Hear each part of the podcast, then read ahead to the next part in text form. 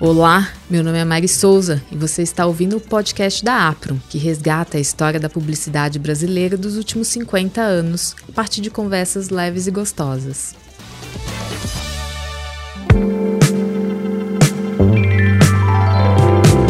Olá pessoal, esse episódio é sobre a década de 1970, exatamente quando surgiu a APRO em 73. Mas para chegarmos até os anos 70, achamos importante dar um mergulho no que antecede tudo isso. Uma pequena introdução da publicidade da era do rádio até a TV nos dias atuais. Para isso, sobre o que nos leva até a década de 70, tenho ao meu lado Fábio Barbosa Dias, historiador e escritor que catalogou mais de 5 mil jingles brasileiros. Obrigada, Fábio, por estar aqui conosco. Eu que agradeço o convite, é uma honra participar de um projeto como esse. E para nos lembrar como eram as grandes produções dos anos 70, convidamos também Dona Rosa Jonas, natural de Pernambuco, formada em comunicação e artes, com mestrado em História da Arte, foi assistente da arquiteta Lina Bobardi e, em 1972, começou a produzir diversos programas na TV Cultura. Em 74, fundou a Espiral, figurou por vários anos na lista das 10 melhores produtoras do Festival de Cannes. Que honra tê-la aqui. Obrigada. Muito obrigada, Rosa. Obrigada, imagina.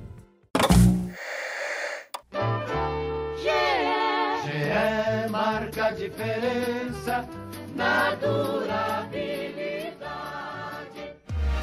Gente, das décadas de 20 a 50, tivemos muitas mudanças na publicidade brasileira. Logo de início, saímos das revistas, dos jornais e das rádios para termos a TV. E com isso ganhamos mais espaço para fazer publicidade. Fábio, vou pedir sua ajuda como historiador para contar um pouco como foi essa evolução do rádio para a TV.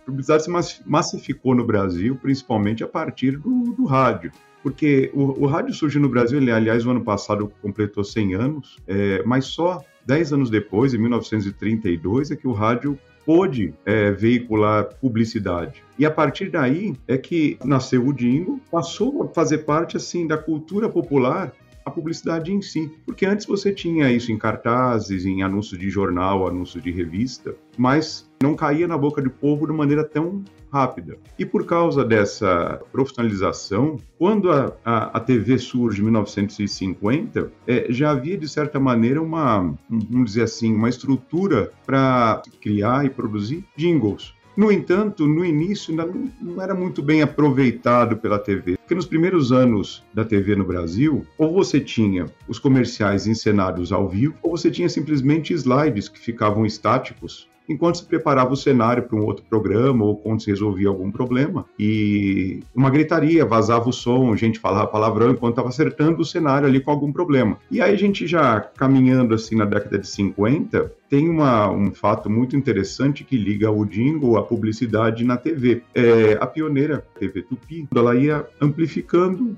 os seus horários e aumentando os horários de programação. É, nos primeiros tempos era só à noite que ia ao ar, e depois, na sequência, já ia começando a final da tarde, seis da tarde tinha algum programa infantil, e ela ia estendendo a programação até meia-noite, às vezes passava um pouquinho disso. Evidentemente, se uma criança tivesse o privilégio de estar numa família que podia ter TV naquela década de 50, ela não iria querer dormir enquanto não parasse a programação. E aí, por causa disso, as crianças estavam dando trabalho para ir para a cama. E começaram a escrever para a TV Tupi pedindo que é, tirassem a programação do ar mais cedo. E aí resolveram criar uma vinheta animada mostrando aquele mascote da Tupi, que era aquele índiozinho, é, indo dormir ao som de um pequeno jingle, dizendo que já era hora de dormir. Isso deu tão certo que as crianças passaram a esperar esse desenho para ir para a cama. Por causa disso, a fábrica de cobertores Paraíba resolveu patrocinar esse momento.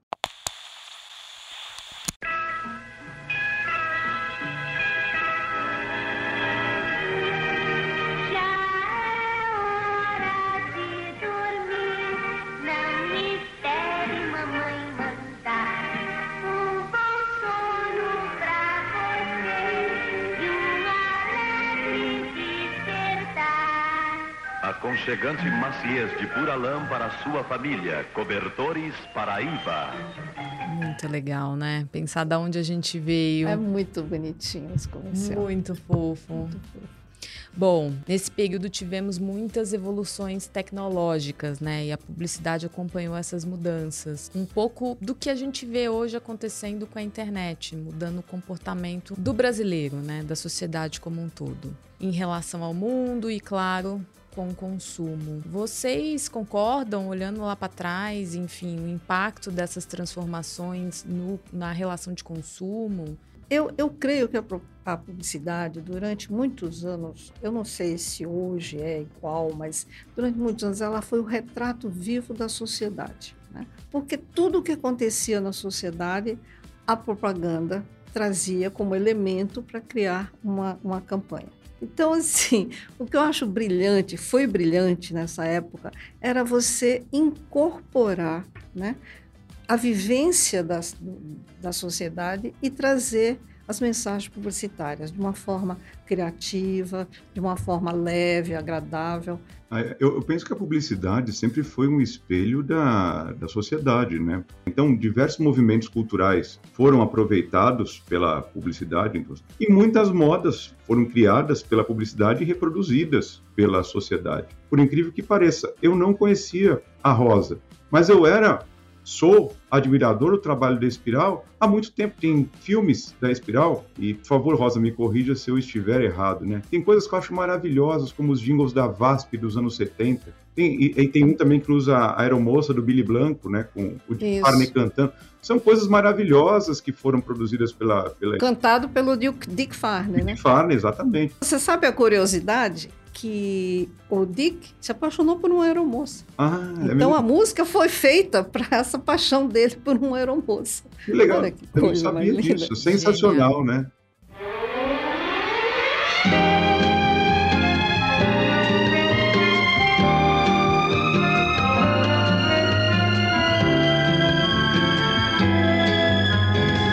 Lá vem ela num sorriso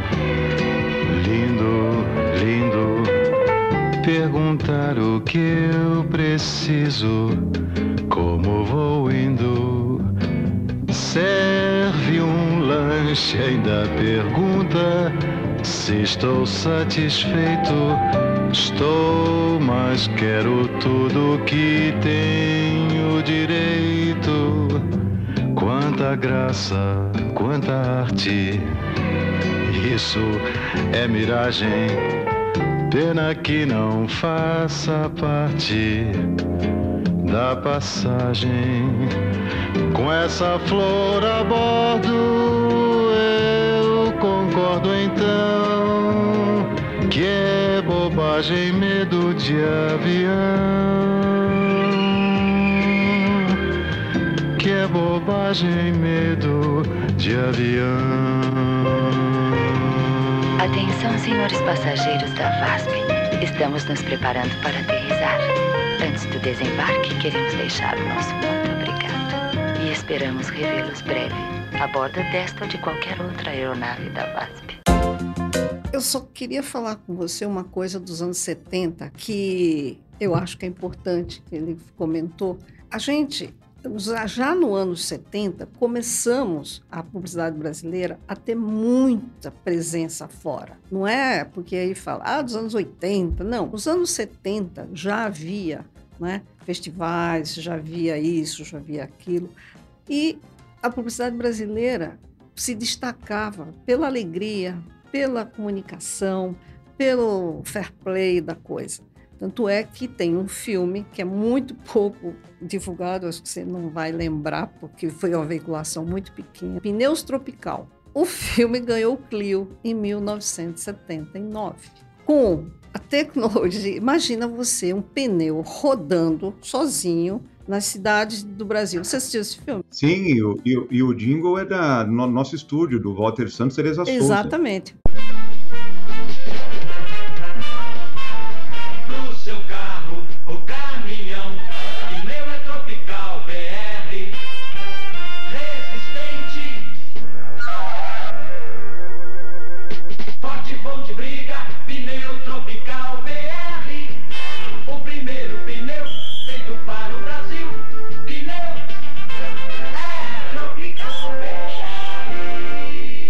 Espetacular, premiadíssimo. Esse filme foi dirigido pelo Carlos Manga. Ô Rosa, como fizeram para rodar aquele pneu, hein? Sem ninguém.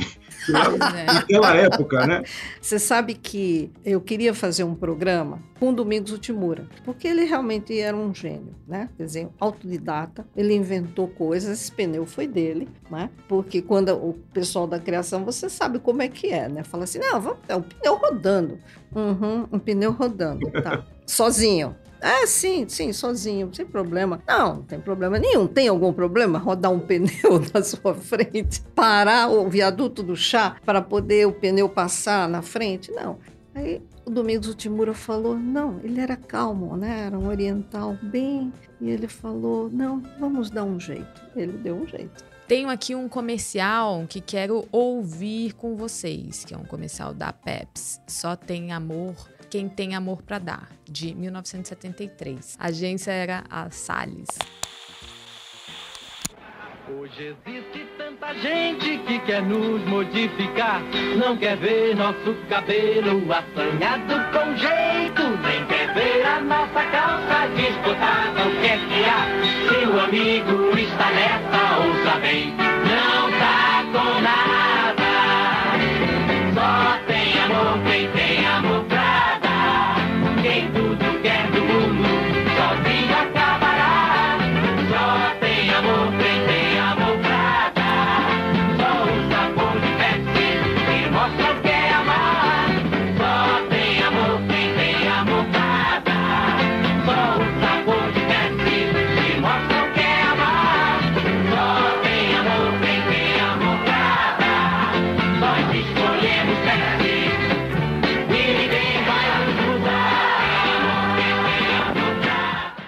Acho que esse comercial tem uma mensagem, né, muito clara. Isso que eu ia te pedir, te chamar aqui, Fábio, para falar um pouquinho desse comercial pra gente. Então, esse comercial, se não me engano, foi dirigido pelo Galileu Garcia. Sim. E é, o jingle é do Sá Guarabira e tem, e tem também a mão do Zé Rodrigues nesse jingle. Que na época eles estavam naquele trio Sá Rodrigues e Guarabira. E tem uma curiosidade que a agência era a Salles, né? Você falou que era a Salles, a que atendia a Pepsi. Eles fizeram, eles fizeram um pedido de jingle para diferentes criadores, diferentes produtoras de áudio, né? Colocaram, mandaram lá amostras e ficaram, deixaram tocando na agência para ver a que mais se adequava ao que eles queriam. E aí eles estavam em dúvida qual seria a cara da campanha né, em termos de áudio. E um dia, a moça que fazia a limpeza ali da agência, eles estavam lá, a moça estava cantando espontaneamente esse jingle. E a moça estava lá, só tem amor, quem tem amor para dar, e não parava de cantar. Eles falaram, é esse. E as pessoas passaram a cantar espontaneamente é, o jingle nas ruas. E é lógico, qual anunciante que não quer isso, né? Quando você trata o jingle como música,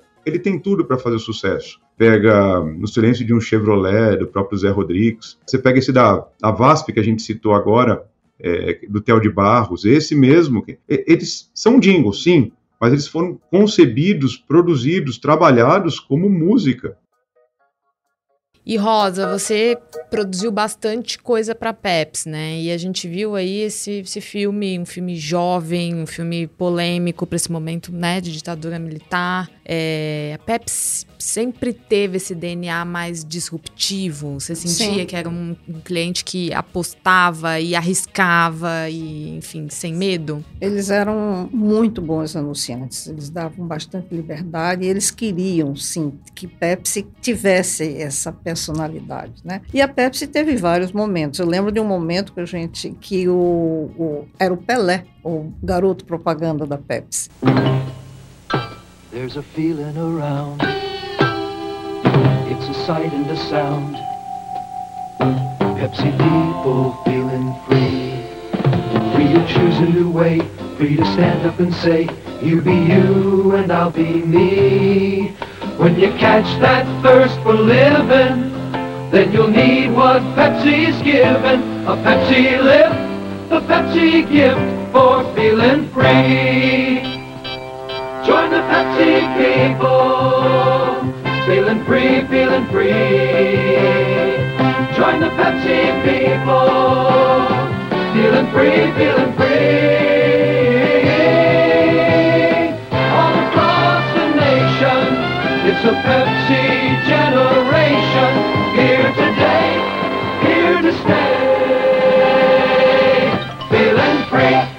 Pepsi foi realmente um grande anunciante dos anos 80 até 90. Depois aquela, não sei, ela meio se apagou um pouco, né? Se acha? Se apagou bastante. É, a gente estava aqui com o Marcelo Serpa e Clóvis Melo, um outro papo que a gente promoveu aqui. E o Marcelo Serpa relembrou uma campanha deles lá da UMAP do Pode Ser. Pode ser Pepsi, pode ser. Que eles brincam com essa vulnerabilidade. Eles, é, acho que é uma marca que não se leva muito a sério no sentido de se permitir ousar, né, Fábio? É, e a Pepsi teve diversos momentos aqui no Brasil, porque eu não sei se razões mercadológicas, razões de distribuição, ela entrou nos anos 70, depois deu uma esfriada, entrou nos anos 80 de novo, deu uma esfriada nos anos. Sabe, ela teve várias entradas assim no, no, no mercado. Bloco Presença Indispensável. Agora eu vou chamar para conversar conosco e falar um pouco de como era o processo de criação nos anos 70, o querido Laerte Agnelli, que foi diretor de criação de agências como Almap BBDO, Denison, Ogilvy, MPM, atuou como VP de criação da JW Thompson. Agnelli, década de 70 é uma coisa, né? Não falar de você é impossível. Eu quero que você me conte aqui um pouquinho como era o processo em dupla naquele período? Ou seja, o senhor atuava como diretor de arte na época? Sempre como assim. diretor de arte. Ainda não tinha a famosa dupla. Então, aí que eu quero chegar, porque ouvi dizer que o senhor é parte dessa engenharia que Isso. até hoje é estabelecida no e nosso quem mercado. repetiu isso no, no, no- há não muito tempo atrás, acredito que. Porque o tempo para mim agora voa um pouco, mas eu vi uma reportagem que fizeram com o Washington Oliveto e o Boni, da Globo. O Boni foi meu sócio em três agências diferentes. Por quê? Com 15 anos de idade, eu estava na Lintas, me sentindo bem para burro, quando entra um rapaz de 15 anos de idade e alguns 4, 5 meses a mais que eu só. Era o Boni. Não sei o que houve, houve uma, uma, uma química que nós adotamos rapidamente. Os dois ficaram incapazes de trabalhar sem ser um com o outro.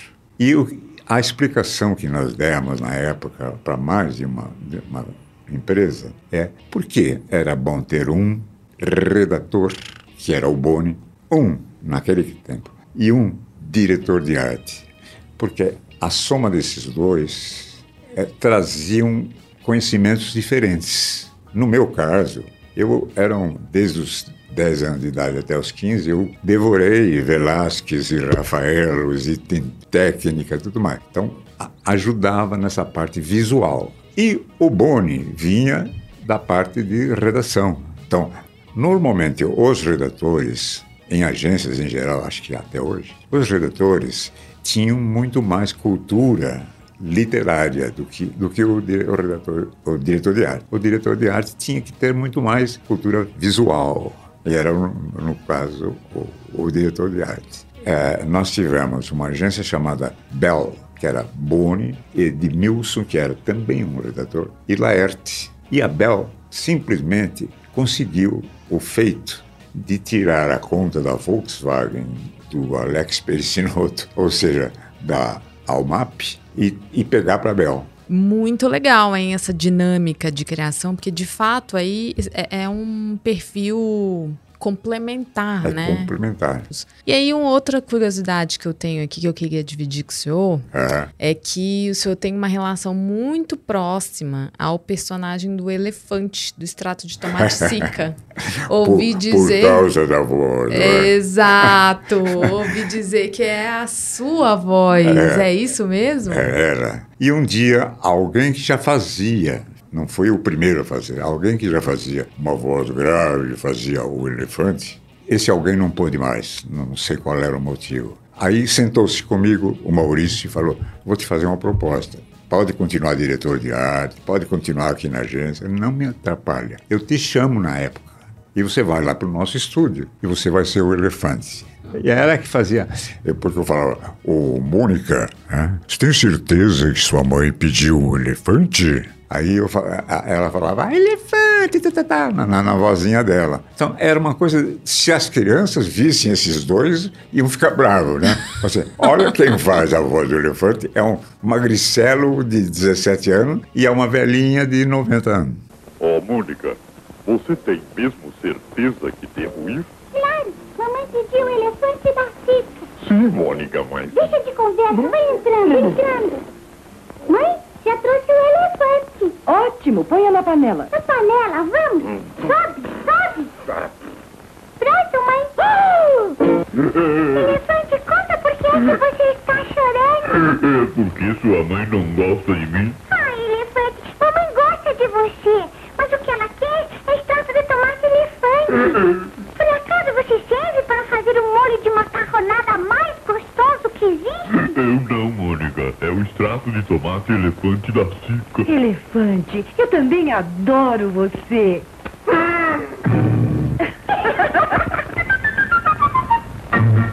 Você se recorda do jingle da Varig que o senhor fez? Da Varig? É. Nós fizemos muito. Vários. É, eu tenho até um aqui. Estrela das Américas no céu azul, iluminando de norte a sul.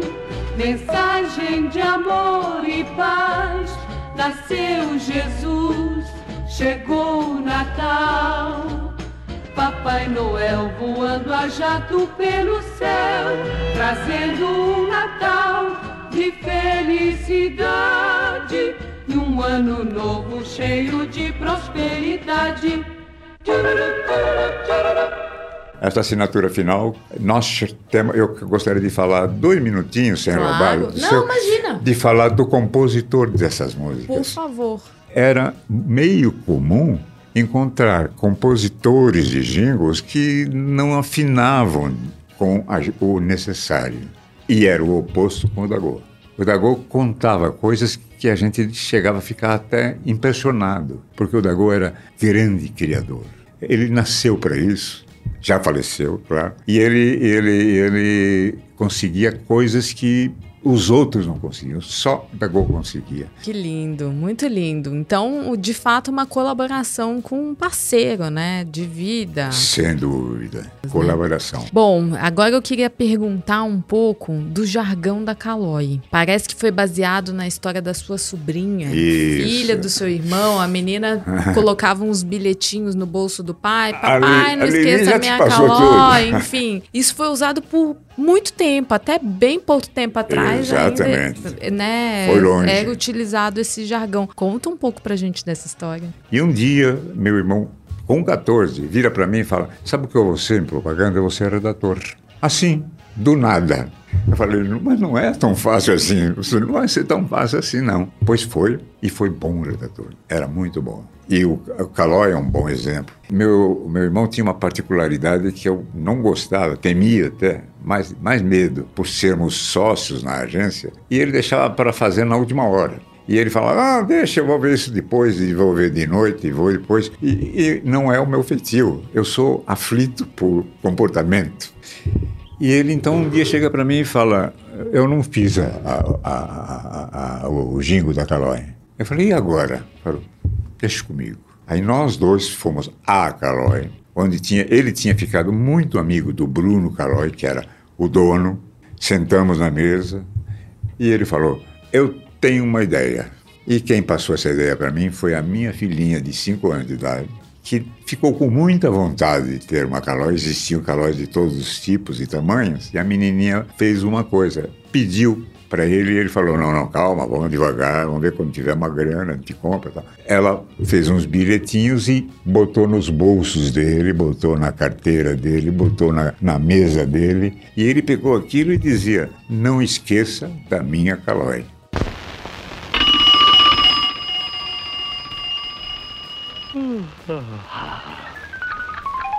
Não esqueça da minha Calói. O Natal tá aí. E a minha Calói? Não esqueça, Calói. O papai está chegando. Aposto que ele esqueceu minha calói. Faça a campanha para o seu pai não esquecer que você quer uma calói no Natal. O bom é tê-lo aqui com a gente. É só o que a gente queria. É uma honra tê-lo aqui, viu, A honra é minha. É isso. Não, muito obrigada. Eu agradeço.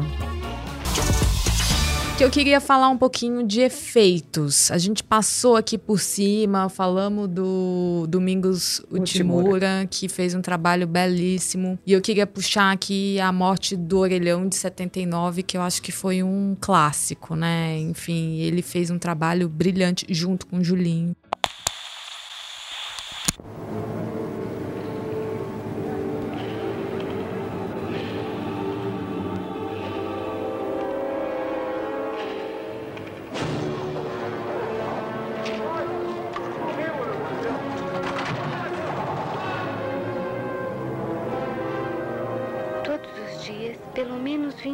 20 orelhões indefesos morrem nas ruas da nossa cidade. Nenhum de morte natural.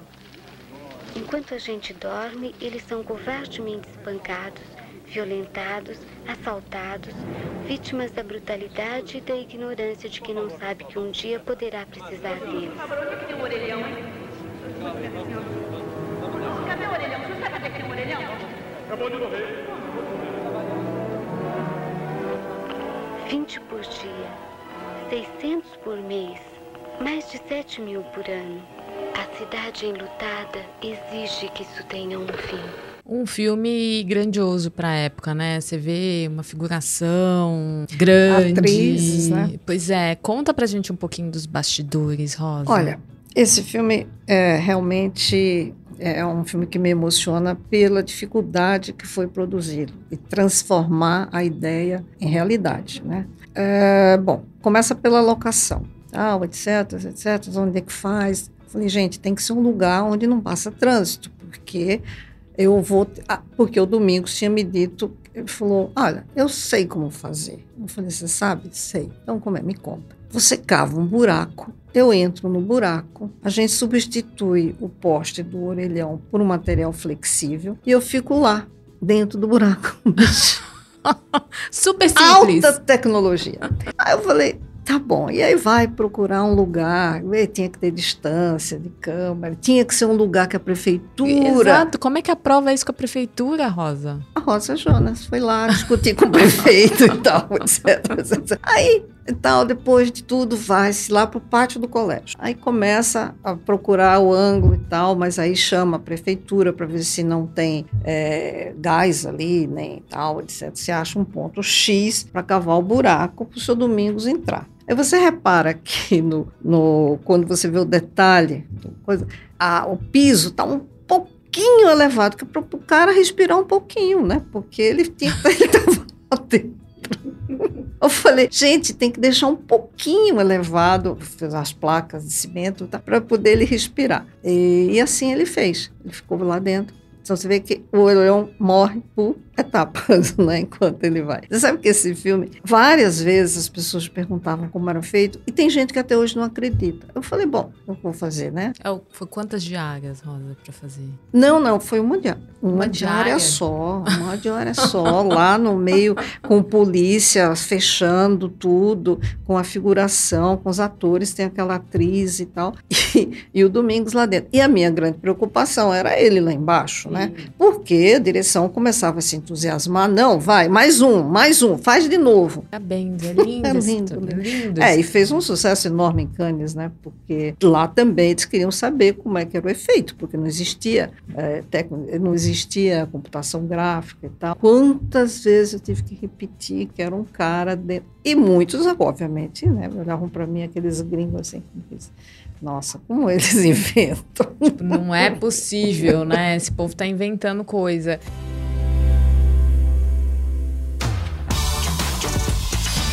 Bom, agora a gente entra no bloco que eu mais gosto, que é o Vamos Lembrar para Jamais Esquecer. Aqui vocês podem falar qualquer filme que vem na cabeça. O primeiro que vier na cabeça, eu quero que vocês escolham um pra gente comentar aqui. Ladies first. Vamos lá, Rosa. Um filme assim que você lembra com muito carinho aí. Olha, é difícil, viu? Porque São agora, muitos, agora né? a gente acabou de falar alguns filmes que eu, que eu tenho muito carinho. A Morte do Orelhão. Mas é claro que o primeiro sutiã me vem sempre na emoção, né? Era um roteiro aparentemente simples, né? criado para.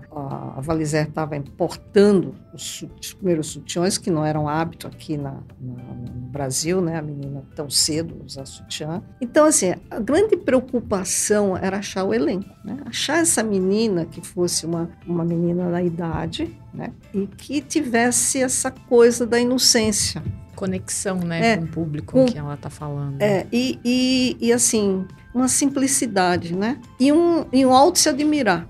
Tanto é que a cena dela no, no espelho, se olhando, é, esse filme foi censurado nos Estados Unidos. Uau. Porque era muito sexy. E aí ele teve um percurso enorme e tal, mas foi muito gostoso procurar. A Patrícia, achamos, depois de uma pesquisa longuíssima de, de mini atrizes, de atrizes, de modelo, disso, daquilo, aquilo outro e a, a, brilhante direção do Julinho e uma curiosidade do Rodolfo Sanches. O Rodolfo Sanches chegou na hora e falou assim: Ah, eu queria fazer um filme granulado para dar mais, né, uma textura mais romântica. Aí o filme vai para Globo. Aí o Washington me liga: Rosa, o que aconteceu com o filme que eles estão recusando por falta de qualidade técnica? Eu falei: Como é que é? Alfa, temos um problema. Não, querido, não é falta de qualidade técnica, não, intencional e tal. Mas, então foi um filme que ele teve alguns percursos curiosos, né? E muito sensível. Nesse, nesse filme, a produtora quase pede demissão. Porque, segundo ela, se não sei que é folclórico dela, ela testou 300 meninas. Lindo, o resultado final valeu a pena.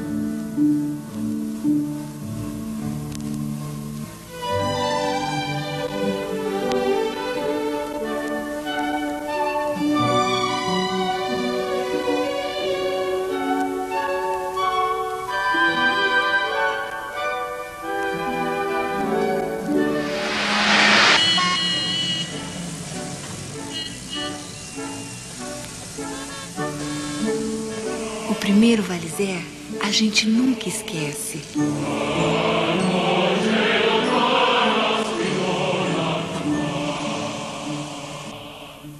Você sabe que esse comercial, junto com aquele do, da Folha de São Paulo do Hitler, são os dois únicos comerciais brasileiros na lista dos 100 melhores do século XX, né? Esse comercial do meu primeiro sutiã é espetacular, é uma coisa. E, e o pessoal, ele está muito atrelado, evidentemente, ao Washington, porque é o diretor de criação, mas quem escreveu só poderia ter sido né, duas mulheres, a Rose Ferraz e a Camila Franco. Curiosamente, foi um filme de pouca veiculação, porque ele não tinha essa verba para. Pouca mídia paga mas a veiculação infinita, é, né? Até infinita. hoje a gente Nossa, assiste. Ele. Vai para uma escola de, de, de, de, comunicação, dessas propaganda e marketing. Primeira coisa que eles perguntam: Ah, como foi o primeiro sutiã? E você, Fábio? Conte aí, diante de toda a sua pesquisa, 5 mil títulos, deve ser difícil escolher um só, porque...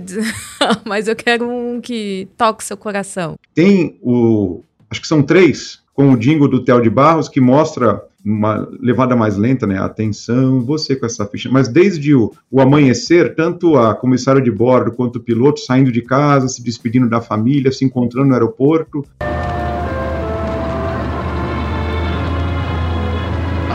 Atenção.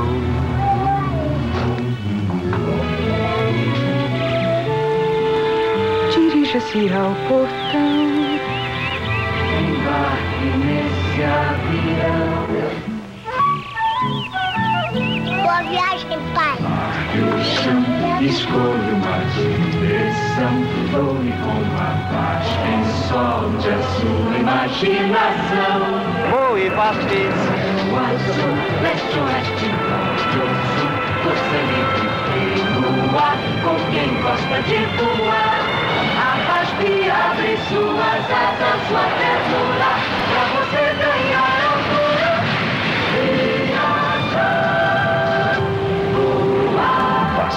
onde você voa com quem gosta. Eu acho lindo esse filme. É muito bonito. E assim, imagino que a produção disso tenha sido complicadíssima para os anos 70, fazer capital avião, né? Não, isso, isso é verdade. Eu acho que é, foi uma, é uma coisa impressionante. Quando eu olho porque são cenas do avião em voo, cenas do avião assim decolando, cenas no, no ar, não é só na terra, não. É, a gente tinha um outro avião paralelo a ele, percorrendo todo o percurso dele. Depois o avião, é, helicóptero que fazia um mergulho para pegar o bojo do avião. O filme realmente, em técnica de filmagem, tal, etc, de produção, foi fora que é uma graça, né? O filme é muito sensível porque é, é um é o comandante que sai de casa, deixa o filho e tal, etc, etc. Mas as cenas do avião, eu nunca, nunca mais vi cenas iguais na propaganda brasileira. Nunca mais eu vi. Você viu algum filme de, de VASP? E sobretudo para a época, como você está dizendo, a dificuldade de produzir o custo disso na época, né? É... Foi uma loucura, uma loucura. Foi a senhora que produziu? Sim, sim. Uau, parabéns. Produzi os todos, né? eram quatro filmes. Quatro filmes, isso lindos. Mesmo. São lindos, lindos. Quatro filmes. Filme? Um é o da Aeromoça, que, que é aquela história que eu contei do Dick Farney. O Passageiros, que é, e tem o Comandante, é muito bonito o filme. E fora, depois, dentro do avião, filmado em voo porque há uma diferença entre você filmar um, um, avião parado e um avião em voo. O próprio movimento da aeromoça, quando ela vem caminhando, é completamente diferente. Então o avião decolava, fazia, punha toda a figuração lá dentro e tal, cada um tinha seu papel, aí tal, descia, vai, sobe de novo, é muito louco. Bom, estamos quase nos aproximando do final, mas eu não poderia deixar de fazer essa pergunta para a senhora aqui na minha frente. Eu imagino que deve ter sido uma mulher nos anos 70, abrir a sua própria produtora, num ambiente extremamente masculino e a gente sabe que a equipe técnica é majoritariamente masculina, enfim, os diretores e eu imagino a carga é, que isso em algum momento deve ter sido para a senhora. Então, eu queria que a senhora contasse um pouquinho como foi ser mulher nesse período e nesse mercado. Olha, realmente. Só para você ter ideia, quando eu abri a produtora, a única mulher era secretária. E aquilo foi me irritando. Daí eu comecei a pesquisar. Então, a primeira equipe mais formal, que foi contratada de produtora, eu tinha duas mulheres que também não sabiam nada, mas eu falei, a gente vai junto, vai lá, vamos, vamos lá. Formar vamos gente. formar gente, né? Mas foi muito difícil, sim. Eu lembro de alguns momentos, é, de algumas reuniões bem complicadas. É, o machismo era muito forte, né? Era muito forte. E a equipe inteira era homens, né? E homens. Então a primeira coisa que eu tinha que fazer, por respeito a tudo, a mim e tudo, falava assim: olha, gente, sem camisa não entra no estúdio. Como assim? Tá muito quente. Põe uma regata. Foi assim. Eu lembro de um episódio que a primeiro escritório tinha um estúdio atrás, descia uma escada. Eu estava descendo a escada e tinha, tinha um verdadeiro comitê lá embaixo tal, e o assistente câmara fazendo um comício, porque eu não aceito ser mandado por mulher. Eu desci e falei: olha, você não aceita? Problema nenhum. É só você se demitir, porque não vai mudar. Né? Entre eu e você, eu acho que você entende que eu não vou sair, então você que vai ter que sair. Então, assim, as, era, era difícil, mas realmente é, mulher naquela época. Mas tudo bem, a gente passou. Eu acho que quando a gente quer fazer uma coisa, não precisa brigar, é só fazer. E foram muitos momentos desgastantes e tal. Mas eu acho que fomos quebrando barreiras, aí trazendo mais gente, muitas diretoras mulheres que depois apareceram. Ele citou a, a Flávia, Flávia Moraes. Moraes trabalhou conosco muito tempo, a Paula, Paula Trabulsi, a própria Cristina, que é, que é falecida esposa do Julinho também, que era uma diretora, enfim, a gente foi ganhando espaço. Só tenho a agradecer a senhora por ter aberto esse espaço para tantas outras, né? se, talvez se eu tô aqui sentada muito em função de tudo que você plantou. Então nós estamos nos encaminhando para o final. Eu queria que vocês deixassem uma última fala aqui para quem está começando. A gente olha agora para trás, puxa, passaram já 50 anos que a APRO existe. O que, que a gente deixa de mensagem para essa galera que está entrando agora e o que a gente espera ver daqui a 50 anos, né? Eu, eu acho que vocês jovens têm que olhar o passado como um aprendizado e não querer copiar. Pensem diferente, pensem com o seu tempo e criem coisas. O importante é cada vez mais a propaganda, a comunicação, ela ser criativa. E você, Fábio? Ah, eu concordo totalmente com a, com a Rosa. Quem está começando agora, ou quem já começou, mas está no início né, é, da carreira, é, é fundamental que conheça, que aprecie o que já foi feito, que saiba como foi feito, porque evidentemente hoje a gente tem outras possibilidades tecnológicas, é uma outra realidade, mas você não pode ignorar o que foi feito. O que foi feito pavimentou o caminho até aqui. Você tem que ler, assistir, conhecer, ouvir, para justamente esse ser o combustível da criatividade, da produção. Então, se você acredita em algo, Rosa falou, vá em frente, saiba o que é, já foi feito, como foi feito, para você fazer mais e melhor agora com o que você tem de tecnologia, o que você tem de ferramenta, que não existia há anos atrás. Com certeza. A década de 70 é tão interessante que no próximo episódio vamos receber Washington Oliveto e Andreas Bukovinski para continuar falando dessa década, quando a nossa publicidade começa a se destacar de forma criativa e única. Vamos ouvir muitas histórias, como por exemplo, como surgiu a ideia do garoto bombril. Me mandaram aqui para falar do principal produto lá da companhia, o Bombril. Só que me mandaram dizer umas coisas que a senhora já tá careca de saber.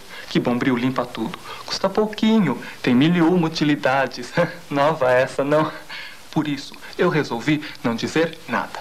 Agora, por favor, a senhora não deixa de comprar. Porque senão, eles vão dizer que eu não fiz a propaganda direito. E daí, eu perco essa boquinha. Fábio, sem palavras para agradecê-lo aí por trazer tanta história e conhecimento e experiências adquiridas ao longo dessa sua jornada aí no mercado publicitário. Rosa, que orgulho ter você aqui. Primeiro pela pessoa que você é, mulher, pernambucana, né? E pioneira em tanta coisa. Ó, oh, muito orgulho da sua trajetória. Um privilégio para mim estar aqui com você hoje. E só tenho a agradecer por tudo que você plantou. Isso, mas eu desejo que a APRO tenha mais 50 anos brilhante pela frente. Obrigada, obrigada aos dois. Muito obrigado, obrigado pelo convite. Foi uma honra imensa, uma grande alegria e mais 50, 100 anos para a Até a próxima. Siga o podcast da Apro na sua plataforma favorita e não esqueça de compartilhar a história da publicidade brasileira.